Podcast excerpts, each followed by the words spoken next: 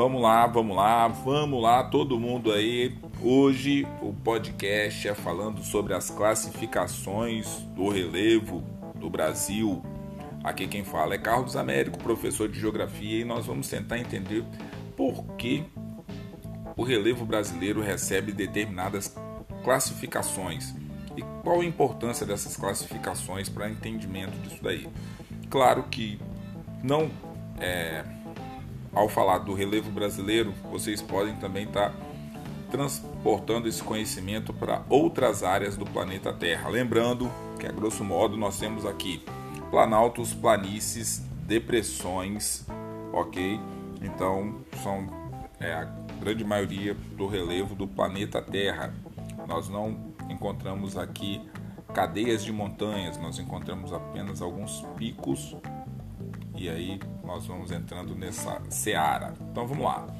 A primeira classificação do relevo brasileiro foi feita na década de 40 com Haroldo de Azevedo, que definiu a primeira classificação do relevo brasileiro usando o conceito de altimetria, definindo planície como áreas planas com altitudes inferiores a 200 metros e planalto como terrenos levemente acidentados com altitude a partir de 200 metros.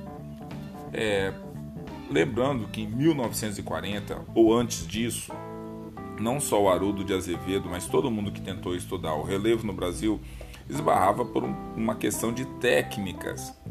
Então eles tinham que ir no local, fazer estudo, conversar com pessoas que habitavam ali, que iam passando as informações, que iam narrando para eles o que existiam na verdade ali.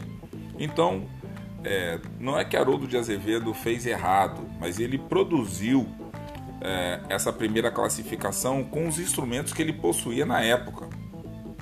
Então, se você pegar toda essa limitação técnica que existia no período, é, ele fez a caracterização do Brasil do que ele conhecia. Então, a classificação foi feita na década de 60, é, ela realmente está desatualizada, mesmo assim continua em uso por três fatores: a preocupação com o tratamento coerente às unidades do relevo, dando mais valor é, à terminologia geomorfológica e a identificação de áreas individualizadas e a simplicidade e a originalidade né, que Haroldo é, dividiu o país. Então ele dividiu em Planalto das Guianas, no norte, do Amapá, Amazonas, Roraima e Pará, Planalto Central, depois Planalto Atlântico, na região leste, o Planalto Meridional, na região sul,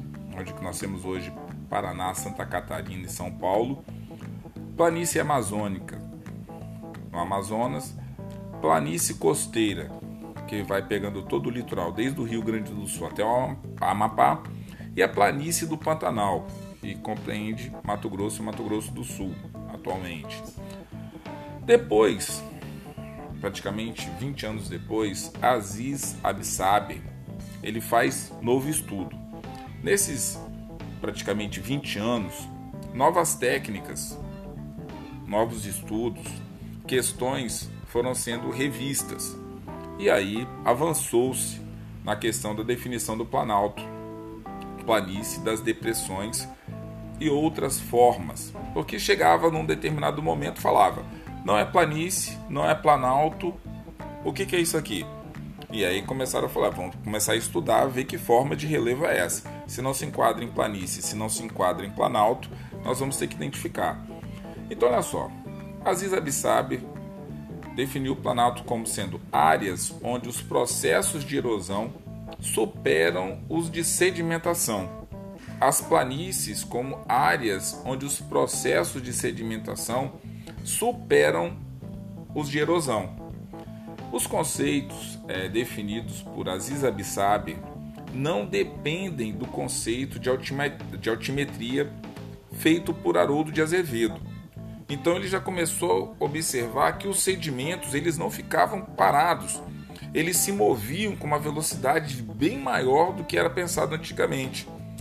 Então, olha só a evolução que ocorreu da década de 40 para mais ou menos 58, 60, quando Aziz Abissab começa a desenvolver esse estudo. Então ele aí começou a olhar o deslocamento dos sedimentos. Então olha só, a classificação de Aziz Abissaber, ela dividiu o relevo brasileiro utilizando às vezes fotografias aéreas que não tinham sido utilizadas antigamente. Basicamente, ele manteve a classificação de Haroldo de Azevedo, fazendo algumas modificações com base no tipo de alteração, sedimentação ou erosão predominante em cada área. As mudanças feitas em relação à classificação foram as seguintes: o Planalto Nordestino, parte do Nordeste é, do Planalto Atlântico, que Haroldo é, desenvolveu, começa a surgir aí. Já começa a surgir também o Planalto do Leste e do Sudeste. Parte do Planalto Atlântico começa a ser desmembrado. Depois o Planalto do Maranhão, Piauí e o Planalto Uruguaio Sul Rio Grandense. Então já começa a ter outras divisões. Já evoluiu do que Haroldo de Azevedo tinha pensado. Mas Aziz Abissaber, além de ter recebido é, um grande número de informações com o passar do tempo, também recorreu a fotografias aéreas, que já davam o quê? uma abrangência maior de espaço para poder ser estudado. Na década, praticamente na década de 90, é, começa a surgir uma outra perspectiva de estudo. Jurandir Ross traz uma nova abordagem e aí, imagina, 1940, depois, aproximadamente 20 anos depois, é, Aziz Abissaber, e depois, praticamente 20 anos depois, Jurandir Ross. Imagina o quanto de desenvolvimento tecnológico que ocorreu nesse período. Então vamos lá, vamos pensar um pouquinho como é que Jurandir Ross começou a olhar o relevo do Brasil. Além dos conceitos de planície e planalto, incluiu no relevo brasileiro as áreas de depressão. Opa, então surgem áreas de depressões. Epa, depressões? Então existe mais de um tipo de depressões? Exatamente. Então vamos lá. O relevo, ele, caso ele seja rebaixado, relevo plano rebaixado em relação às áreas vizinhas e que predominam o processo de erosão são chamadas de depressões. E aí evoluiu para as depressões relativas ou depressões absolutas. Então você tem que pensar em depressões absolutas ou depressões relativas. E nós vamos abordar isso aí mais para frente. Então olha só, divulgado em 1995, usa uma tecnologia avançada que identifica as verdadeiras dimensões das unidades do relevo. A planície amazônica reduziu-se a 5% do que era nas outras classificações e virou uma planície do rio Amazonas. O resto virou que depressões e planaltos. Já o Planalto Central foi dividido e o meridional e das Guianas praticamente sumiram, receberam outra denominação. Então isso daí já começa a ter alterações internas. Então vamos lá, vamos pensar um pouquinho aí os agentes do relevo e o que, que forma o relevo. Haroldo de Azevedo, Aziz Abissaber e Jurandir Ross, e possivelmente no futuro, caso sejam feitas novas abordagens, agora com imagens de satélites e outras situações tecnológicas, o avanço vai ser maior. Então olha só, o relevo é um conjunto de formas presentes na superfície sólida do planeta resulta da estrutura geológica e dos processos geomorfológicos. O primeiro é, forma a estrutura do relevo e o segundo esculpe as formas. Então vamos lá, seguindo aí.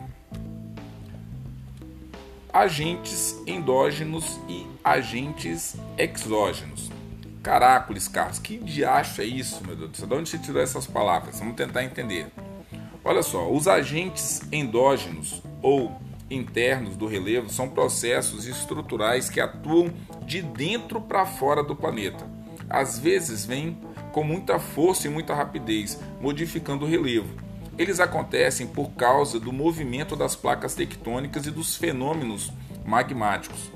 são exemplos de agentes internos: tectonismos de placas, vulcanismos, terremotos e abalos sísmicos. Então, tudo que ocorre dentro do planeta Terra e que consegue chegar até a superfície e altera a superfície do planeta Terra de alguma forma, nós chamamos de agentes endógenos. Por outro lado, quem são os agentes exógenos? Você, como é uma pessoa esperta, já sabe. Se os endógenos são internos, os exógenos são externos. São aqueles que esculpem o relevo terrestre através de processos erosivos, o intemperismo, que pode ser químico, pode ser físico ou pode ser biológico.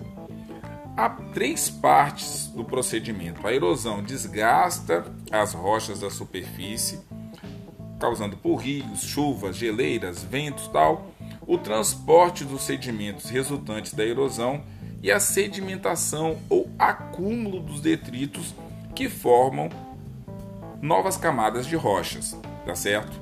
Então vamos lá. Então, agentes endógenos e agentes exógenos, tem que guardar isso daí falar um pouquinho sobre a questão do vulcanismo no Brasil.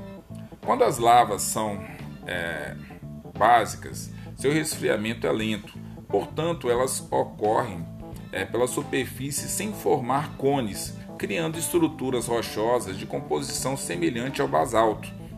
Sucessivas erupções numa mesma região pode sobrepor esse material em várias camadas ou estratos.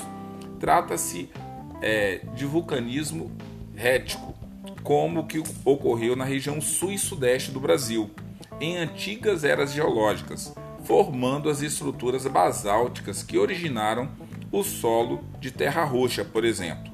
Então, nós tivemos é, períodos é, de vulcanismo no Brasil.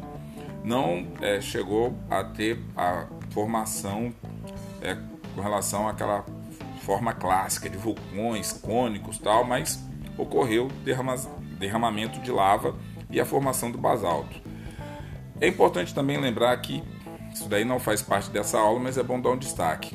Existem abalos sísmicos que ocorrem cotidianamente no território brasileiro, como ocorre no planeta Terra inteiro. Só que algumas áreas esses terremotos e esses abalos sísmicos são mais comuns.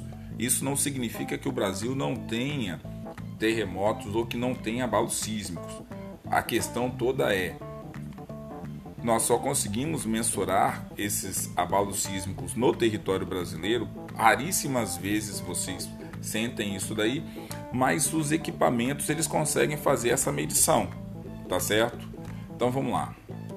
Seguindo agora para encerrar de fato a nossa aula. Qual a importância então do relevo? Ele é importante para a sociedade, principalmente no que se refere a lazer e a economia. É uma fonte de lazer, pois se não fosse ele, não existiriam praias para se passear no verão e nem haveria montanhas para se esquiar ou para saltar, sabe-se lá o que. Sua importância também é vista na economia de muitas regiões agrícolas, de extração de recursos minerais. Então, o relevo é importante. Há cultivos que só podem existir em regiões em que o relevo seja propício, mais plano, que o solo tenha nutrientes e uma série de outras coisas. Próximos de rios, montanhas, por exemplo, impedem a passagem de chuvas e correntes de ar. Logo lá, não se pode desenvolver certos plantios ou dificulta-se a existência de certos plantios. Então o relevo ele vai caracterizando boa parte do nosso planeta.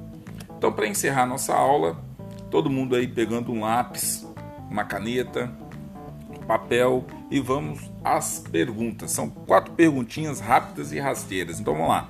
A primeira pergunta aí, rápido. Pergunta número um: O que é relevo? Então a pergunta número um: O que é relevo? Pergunta número dois: o que são agentes endógenos? Então a pergunta número 2, o que são agentes endógenos? Questão número 3, o que são agentes exógenos? Então a questão número 3 aí, o que são agentes exógenos? E a quarta e última pergunta, talvez seja a mais importante de todas. Número 4, vamos anotando aí. Qual a importância do relevo? Então a questão número 4, qual a importância do relevo? Tá certo, galera? Boa atividade para vocês. Comentários aí do que vocês acharam do podcast. Eu espero que ele tenha sido é, proveitoso para o entendimento da classificação do relevo brasileiro aí que veio de Haroldo, passou por Aziz, Jurandir Rosa e ainda continua em evolução. Tá certo, galera? Um forte abraço, bom estudo e, como diria Jackson 5, FOU, fui.